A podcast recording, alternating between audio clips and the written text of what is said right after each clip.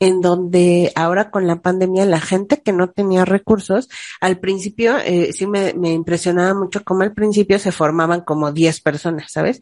Eh, creo que le empezaban a dar como una o dos de la tarde y la gente empezaba a llegar desde las 11 de la mañana. Pero llegó el punto en el que ya a año y medio de la pandemia ya era muchísima más gente.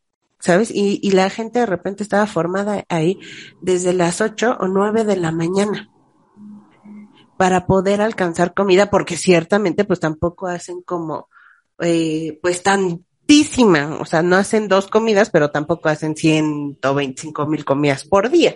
La gente nos dice Jotitas, lenchas, mariconas, traileras. Pero en realidad somos creadores, amantes de la vida, apasionados, valientes, soñadores, sarcásticos, gritones. Somos como tú, rábanos chilangos.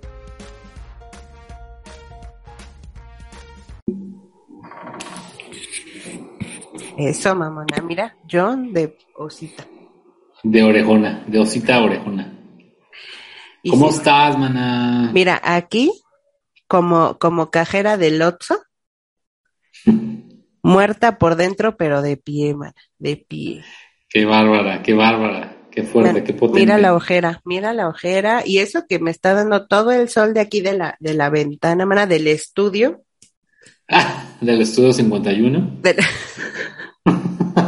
54. Por- ah, perdón, 54. Porque han de saber que Aglaé hizo una fiesta COVID ayer. Totalmente. 150 mil invitados. Total, ya está, ya está vacunada. No todos, pero no importa. ¿Qué importa? No pasa nada. No pasa nada. Ya se acabó la pandemia. Y nos En volvemos. Guadalajara, nu- en Guadalajara nunca hubo pandemia. Exactamente. Por ejemplo. Por... no, mana, estoy toda desvelada, cansada, este, destruida básicamente, porque mis rabanitos hermosos y tú deben de saber que me he cambiado de casa. Este, de Lomas de Chapultepec me pasé a Interlomas. Ojalá.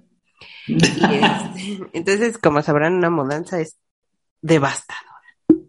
Así es. Y aparte mentalmente es devastadora, ¿eh? Exacto. Porque Entonces, tienes que me- pensar en dónde colocar cada cosa ahora. No, y encontrarlas. O sea, porque, pues bueno, uno se cambia en chinga, ¿no? Uno no es como, me, acu- me acuerdas de como unos cuatro o cinco años cuando me cambié de casa. Ahí iba yo con mi carrito, ¿no? Mi camionetita así, di, di, di, di, di, o sea, y la mudanza y así. Y adelante de, de donde íbamos nosotros iba otra, otra, este, mudanza pequeña.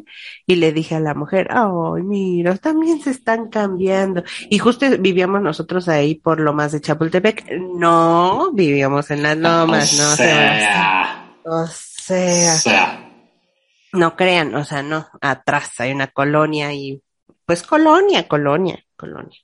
Y este, entonces, este, ju- eh, justo cuando nos vamos a dar la vuelta en una esquina, no, mana, no, jugaron con mis sentimientos. Si era gente de las lomas que llevaba dos trailers, mana, dos trailers más otros dos, este, dos camionetones, bueno, camioneta de carga y aparte el camioncito que yo había visto pequeñito, donde iban, o sea, recámaras, gimnasio, todo, Wow. todo, y yo me sentí tan mal. Yo dije, uy, discúlpenme por ser pobre. Por, traer, ay, por traer mi carretilla, así con mis cosas. Sí, yo caballo. era la del fierro viejo que andaba en, en caballo. Se compra Exacto. colchones. Y sí, Entonces, pues por eso Básicamente. estoy así, venme, sin una gota de maquillaje. y sí, mano, tú bien, aparte es domingo. Y el domingo no se maquilla una. Seguramente, seguramente. Oye, sí mana, me bañé. ¿qué- mira.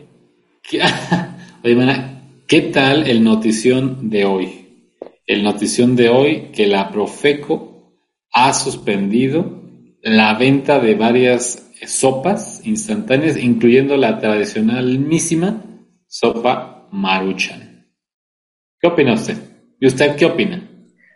Que la Profeco es hipócrita, mana. Básicamente, ¿Por qué o sea, es eso? que, eh, eh, o sea, yo entiendo que sí la, este, sí, la sopa maruchan y cualquiera de esas sopas instantáneas, la verdad es que le hacen mucho daño al cuerpo. Una sopa instantánea eh, sale de tu cuerpo eh, alrededor entre eh, seis, siete meses, una cosa así.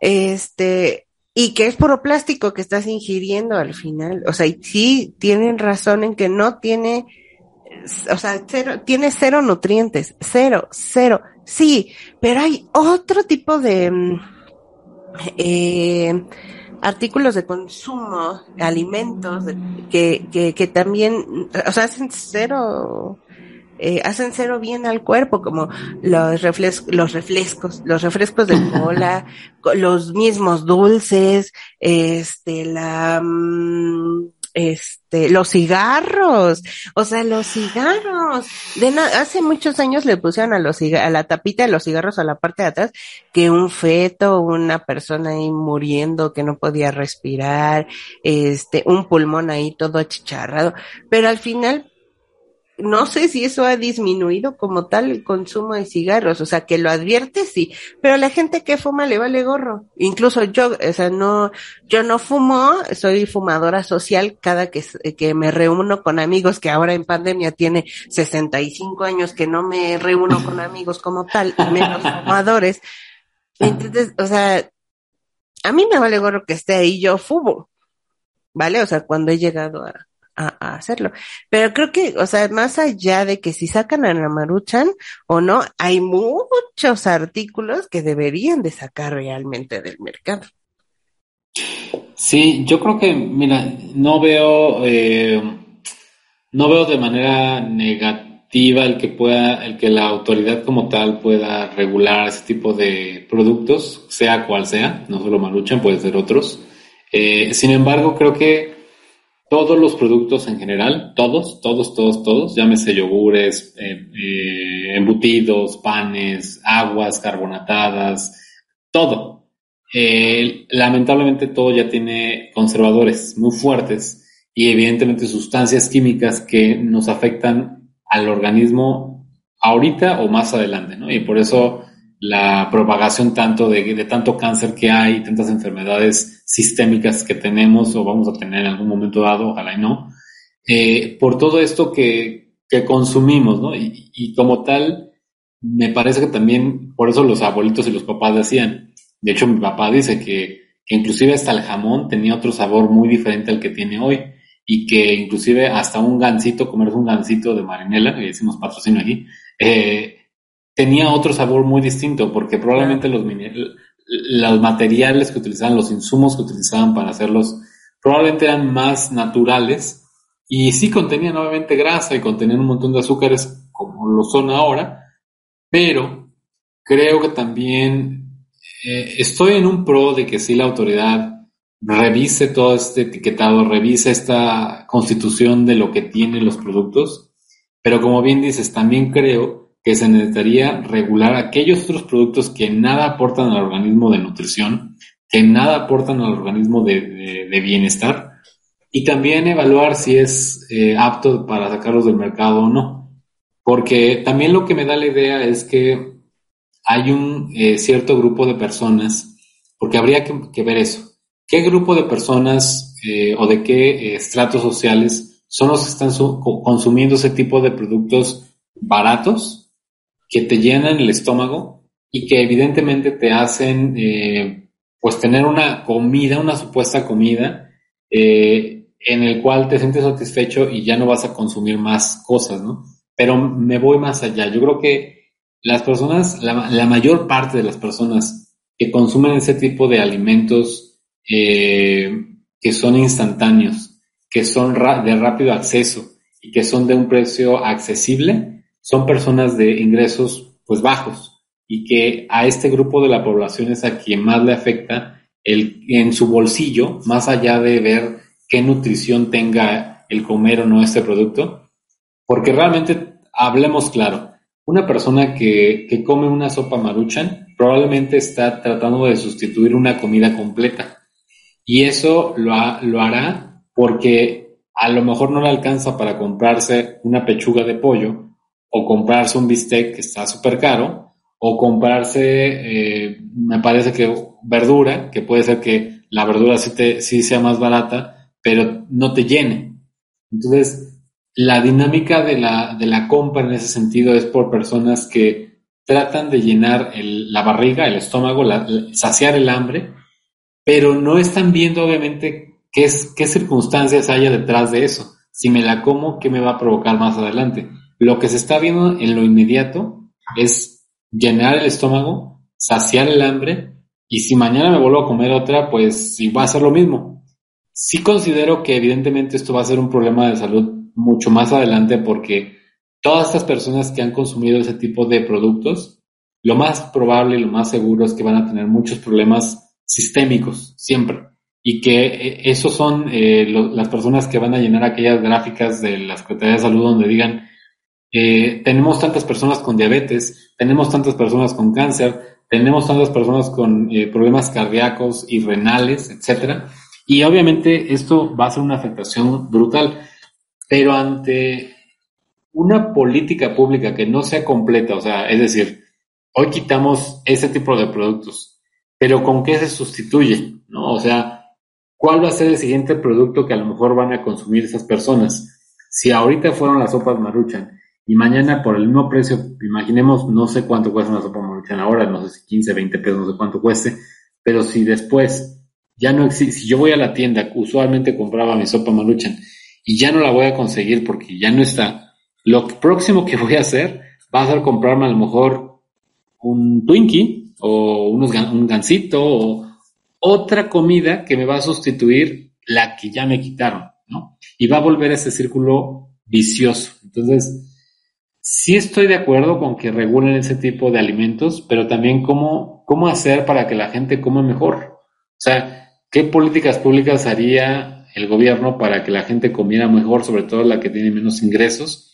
Por ahí en algún momento tú mencionabas, Agla, que eh, eh, en los comedores comunitarios, donde inclusive podías comer con 10 pesitos, o no sé cuánto cuesta ahora, 15, 20 pesitos, pero hacías una comida completa.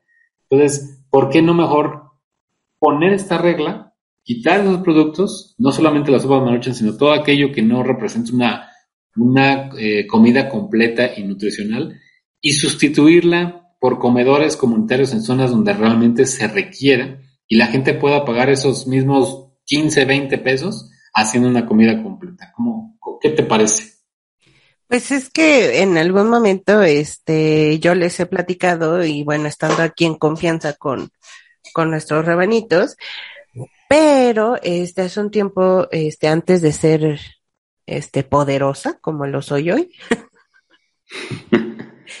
antes de vivir en, en, en Interlomas, como lo hago hoy, este, pues obviamente uno tiene, este, bajas, bajas económicas y bla, bla, bla, en donde con nostalgia, de verdad, con nostalgia, sí recuerdo que en algún momento yo lo único que tenía para poder, este, comer era una sopa maruchan, porque en el súper, en el mini súper donde lo, la vendían, costaba cinco pesos.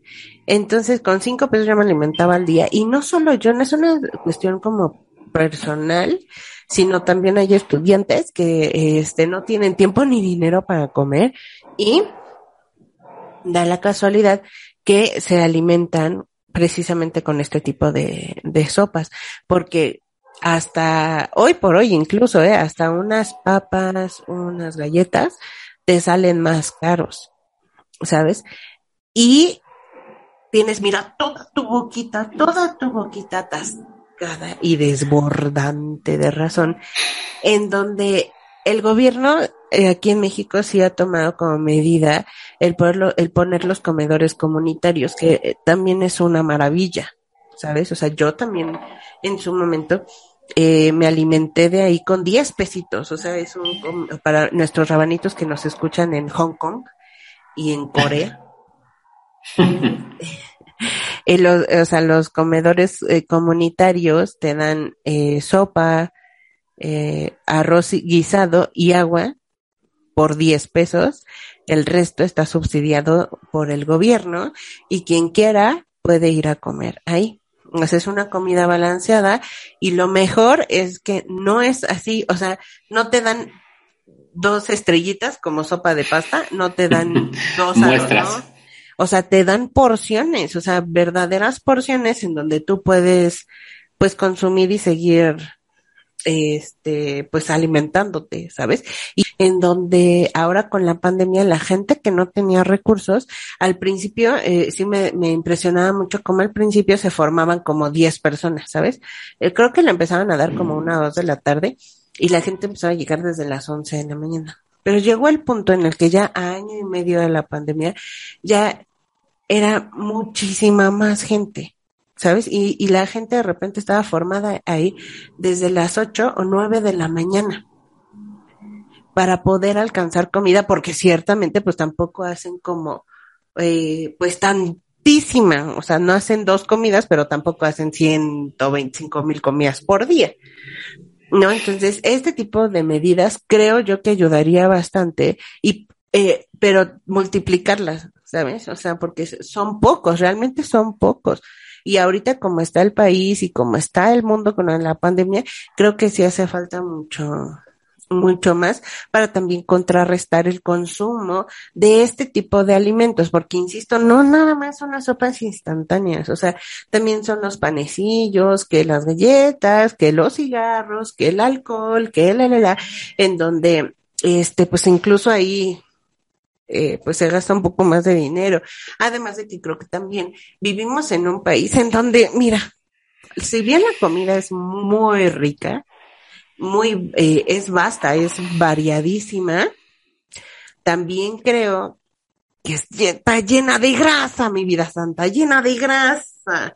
O sea, en donde quiera encuentras gorditas que tamales, que tu, este, que tu, eh, que tu atole. Que tu atole, que tus tacos, que la, la, la, pero es mucha comida frita y que lleva muchísima grasa y que también hace daño a la cuerpa. Sí, porque, o sea, eh, podrían ser, eh, por ejemplo, se me ocurre, se me ocurre eh, que, por ejemplo, esto de los comedores comunitarios, al tener el, el Estado, la, la adjudicación de estos comedores, obviamente la distribución de la comida, evidentemente esté hecho por gente que sea, que sean nutriólogos, que sean dietistas, que sepan que, que la gente también va a comerse la comida eh, con un sentido de que les guste, que sea rico y que no sea solamente una comida que esté eh, aislada de muchas de muchos eh, nutrimentos o, o, de cosas que usualmente la gente está acostumbrado a hacer. ¿No? ¿A qué me refiero? Que a lo mejor puedes incluirle una ensalada a una persona, pero a lo mejor debe tener un poquito de aderezo, ¿no? Porque a lo mejor sabe mucho mejor si tiene aderezo a que no tenga aderezo como es la pura verdura. Claro. En, este, en ese sentido, se podría hacer un círculo virtuoso en vez de vicioso, virtuoso. ¿Cómo? En la central de Abasto en Ciudad de México se desperdician toneladas de basura, que no son basura, son toneladas de comida diariamente porque los comerciantes no las venden. Claro. O sea, porque ya están picadas las manzanas o, o que la, la, fruta ya tiene una manchita. Prefieren tirarlas a la basura que regalarla o cederla a alguien, ¿no? Entonces, tomando en consideración toda esta comida que puede ser aprovechada, todos estos alimentos que pueden ser utilizados para hacerlos en comedores comunitarios, se podría hacer desde allí la participación tanto del los empresarios de la central de abasto, de los mercados de la, de la Ciudad de México, para poder distribuir estos eh, eh, vegetales, frutas, carne, eh, etcétera, que ya ellos tiran a la basura para, para redirigirlos. Y no estoy diciendo que agarren de la basura para hacer el comedor, sino que estoy diciendo que de esos alimentos que todavía tienen, están en buen estado, en muy buen estado, solamente que para comerciar ese producto ya no es satisfactorio para ellos lo puedan redirigir a estos centros que recopilen toda esa cantidad de eh, alimentos, los procesen en los centros y como tú dices, no solo, no solo hacerlo uno o dos, o dos eh, comedores comunitarios en, en, en, zonas donde están muy pobres las personas, sino únicamente a distribuirlo, a ampliar esta base de comedores y evidentemente también hacerlo para que la gente pueda tener acceso, porque yo me, yo me, a veces, a veces pensamos que únicamente la gente de, de, de, bajos ingresos son los que a lo mejor podrían asistir a esos comedores. La realidad es que no. La realidad es que, por ejemplo, hay gente que puede venir, imaginemos, de fueras por una situación que tenga de urgencia, porque a lo mejor su familiar está en el hospital, por muchas situaciones, y pudiera ir a este comedor porque resulta ser que está gastando muchísimo dinero en darle la atención a su, a su paciente, a su familiar, y no estamos hablando de un paciente que se queda en un hospital privado, sino en un hospital público, donde la gente tiene que gastar dinero para venir desde sus comunidades o venir desde el estado donde venga. Y básicamente esas personas tienen que comer también. Entonces, ¿dónde comen y qué comen? Pues lo que encuentran. Entonces, hay muchas, hay muchas variables que esto pudiera ser una idea pues bastante productiva, bastante virtuosa y sobre todo que el desperdicio que se tira, todo el alimento que se tira y que se desperdicia en la basura, mejor eso lo rediriges, lo creas nuevos eh, comedores y al final haces que la gente coma mucho mejor y que si en vez de que estar destinado esos 10, 15 o 20 pesos a un producto que no les va a ofrecer ningún nutrimento eh, y que adicionalmente les va a provocar en, un futuro un daño, lo puedes redirigir a este círculo virtuoso. Eh, también algo que creo que también es importante mencionar es que también depende de la cultura de la alimentación que tengamos cada uno, porque también no vamos a poder prohibir a toda la sociedad el que fume, el que tome, el que coma comida chatarra o no. Eso también creo que es a libertad eh, mucho del albedrío de cada persona para poderlo decidir. El saber qué me hace daño, qué no me hace daño, eh, qué me puedo causar esto, qué no. Eh, pero eso no quiere decir que se prohíba, porque al, prohibirlo, finalmente lo que está haciendo es dejar hacer que la gente no tenga poder de decisión sobre lo que le es, sano o no, ¿no? O lo que le es bueno o no. Entonces, eh, también no todo se puede prohibir, no todo se puede quitar del mercado, eh, porque sería también un perjuicio para la industria, pero ya sí educar a las personas para que entiendan cuál es la magnitud de comer un producto chatarra y de comer una comida completa y con todos los nutrimentos que se necesitan. Entonces, eh, en ese sentido yo opinaría que sería de esa forma, se podría hacer de esa forma. Y para los herramientas que nos están escuchando y digan, bueno, ¿cómo será en Ciudad de México? Yo no sé en los demás estados si esto de los comedores comunitarios existen. Eh, no lo sé, la verdad, lo desconozco.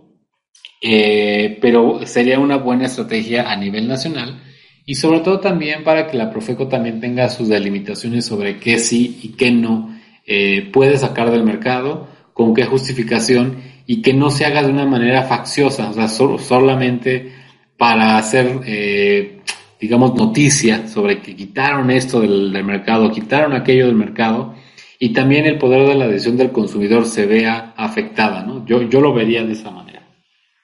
Sí, de hecho, también creo que es un todo en esta vida, creo yo que a lo mejor eh, lo imagino, lo visualizo como una utopía, pero creo que todo, eh, eh, todo lo que actualmente estamos pasando es en conjunto y creo que es responsabilidad de todos eh, poder vaya la rebusnancia, tener responsabilidad social.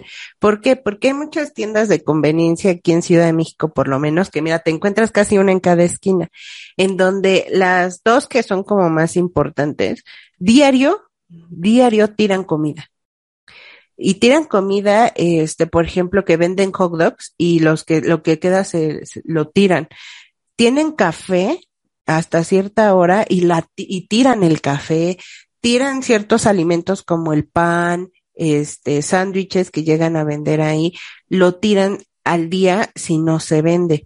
Entiendo que hay que mantener como empresa las cosas frescas, pero esto también genera una pérdida. Pero pues si estás generando una pérdida, creo que las personas eh, que pertenecen a la empresa, en vez de tirarla, o sea, porque seguro tanto un sándwich puede durar al siguiente día, al menos de que te, al menos de que haya caducado hoy mismo, pero eso, eso bien se lo pueden mandar a, a, a este, a personas, este, que realmente lo necesiten y que no tienen para comer y que se pueda crear un programa así y que no dependa directamente del gobierno, porque también muchas veces nos encanta sentarnos, estirar los brazos y las piernas y decir que el gobierno me lo resuelva. ¿Sabes? Y no, o sea, creo que no debemos de ser así, pero también las grandes empresas que se dedican a la comida, a la industria restaurantera, este, perfectamente pueden eh, juntar todas estas sobras de comida que les queda al día y al otro día poderlas repartir incluso a estos mismos comedores comunitarios. ¿Sabes? O sea, las grandes industrias también de comida rápida, diario tiran comida, diario y comida en buen estado, ¿sabes? Porque en esas cadenas de comida rápida, este, eh, también venden ensaladas, fíjate. Y obviamente tienen carne y pan, ¿sabes? Entonces todo eso perfectamente lo pueden ir a repartir o pueden abrir una, incluso una sucursal o una ventanita, ¿sabes? En sus mismas sucursales en donde digan si lo necesitas, si eres de escasos recursos, si no tienes para comer, aquí hay comida. Y cobrar cinco pesos si quieres, diez pesos como los mismos comedores comunitarios y así, mira, de ganarte diez pesos por comida a, tirarla, algo que no vas a utilizar, pues güey, o sea, lo das a alguien que realmente lo pueda necesitar. ¿Sabes? Pero, pero todos, todos, todos, todos, desde el gobierno hasta, este, hasta personas incluso de bajos recursos también debemos de tener esa responsabilidad social, como les se los acabo de, de decir. Según yo, ¿verdad? Según yo, ustedes me dirán si me callo, mi querido o chiquito de oso, o, o, o, me darán algo de razón. Ustedes deciden. Sí, lo que también es cierto es que hay empresas que sin la participación del gobierno lo hacen, ¿no? O sea, como parte de sus, iniciativas responsables, eh, lo que hacen es que hay panaderías que, hay una panadería en, el centro histórico de México que es muy conocida, eh, es, tiene muchos años, y por ejemplo, todo ese pan que no se vende en esa panadería, lo mandan, o sea, todo lo que no se vende en un día, lo mandan a a donde están los albergues de adultos mayores, a internados, lo, donan, completamente lo donan, para que no se tire, lo donan directamente, sin ningún costo, y es como parte de su responsabilidad social. Hay otras empresas que igualmente lo que hacen, por ejemplo, eh, para hablar de Bimbo, por ejemplo, eh, venden el pan frío, este pan frío que de repente puedes ver en los puestitos de los eh, de las estaciones del metro en Ciudad de México también lo venden a un precio mucho más barato, más del 50% más bajo. Y bueno, habrá gente que está en buen estado y, lo compra, lo come, porque finalmente pues es un pan que está adecuado, todavía está, es posible consumirse. Entonces, eh, en realidad también, eh, como bien dices, no debíamos esperar a que el gobierno haga o implemente alguna política pública, alguna iniciativa para que se pueda dar, pero sí también es importante que haya ciertos estímulos para que aquellos que lo vean como de que, o sea, lo mismo que me cuesta tirarlo al contenedor de basura, es lo mismo que me va a costar el hecho de donarlo o a lo mejor me van a dar un, un estímulo fiscal por hacer eso en gran cantidad, pues igualmente promueve que la gente eh, de las grandes empresas tenga esta sensibilidad hacia una dirección a donde se vayan los, eh, los sobrantes de, las, de la comida que está en buen estado y que esto eh, también les ayude a ellos a generar un estímulo eh, dentro de sus acciones. Entonces, porque sí, de verdad hay gente que pasa muy mal, muy mal su día, hay gente que de verdad no tiene ni para comer hoy nada. Entonces, eh, dentro de esa escasez que existe, existe una gran abundancia de recursos que se tiran a la basura, que se desperdician y que no son redirigidos correctamente. Entonces, claro, al final yo también recuerdo que mi papá, por ejemplo, me decía que, me dice que, que los desayunos escolares eh, antes eran muy completos, porque ahora creo que lo único que le dan a los chicos es una palanqueta, eh, una, una lechita y creo que una, si acaso una manzana o ni, ni la manzana. Y, y, antes no, antes lo que les daban era un sándwich de jamón o de paté, eh, les daban un huevo duro, les daban eh, una barrita igual como de esos de, como de estos de, mm, ¿cómo se llama? De eh, cereal, ¿no? De, avena. De cereal, exacto, de amaranto, de cereal, y un plátano y les daban una leche, ¿no? Entonces, era un desayuno bastante, bastante importante y ahora se ha demeritado ese desayuno. Entonces, creo que desde allí, si el gobierno fuera consciente también de que los desayunos escolares que le están ofreciendo a los niños no tienen nada de completos y nada de desayunos, que al contrario lo están llenando de leche con un montón de chocolate, eh, azúcares, etcétera, y que eh, ni siquiera les dan un sándwich o que les dan una palanqueta y con eso se llenen, la verdad es que no tiene sentido, ¿no? No, no entiendo para dónde va ese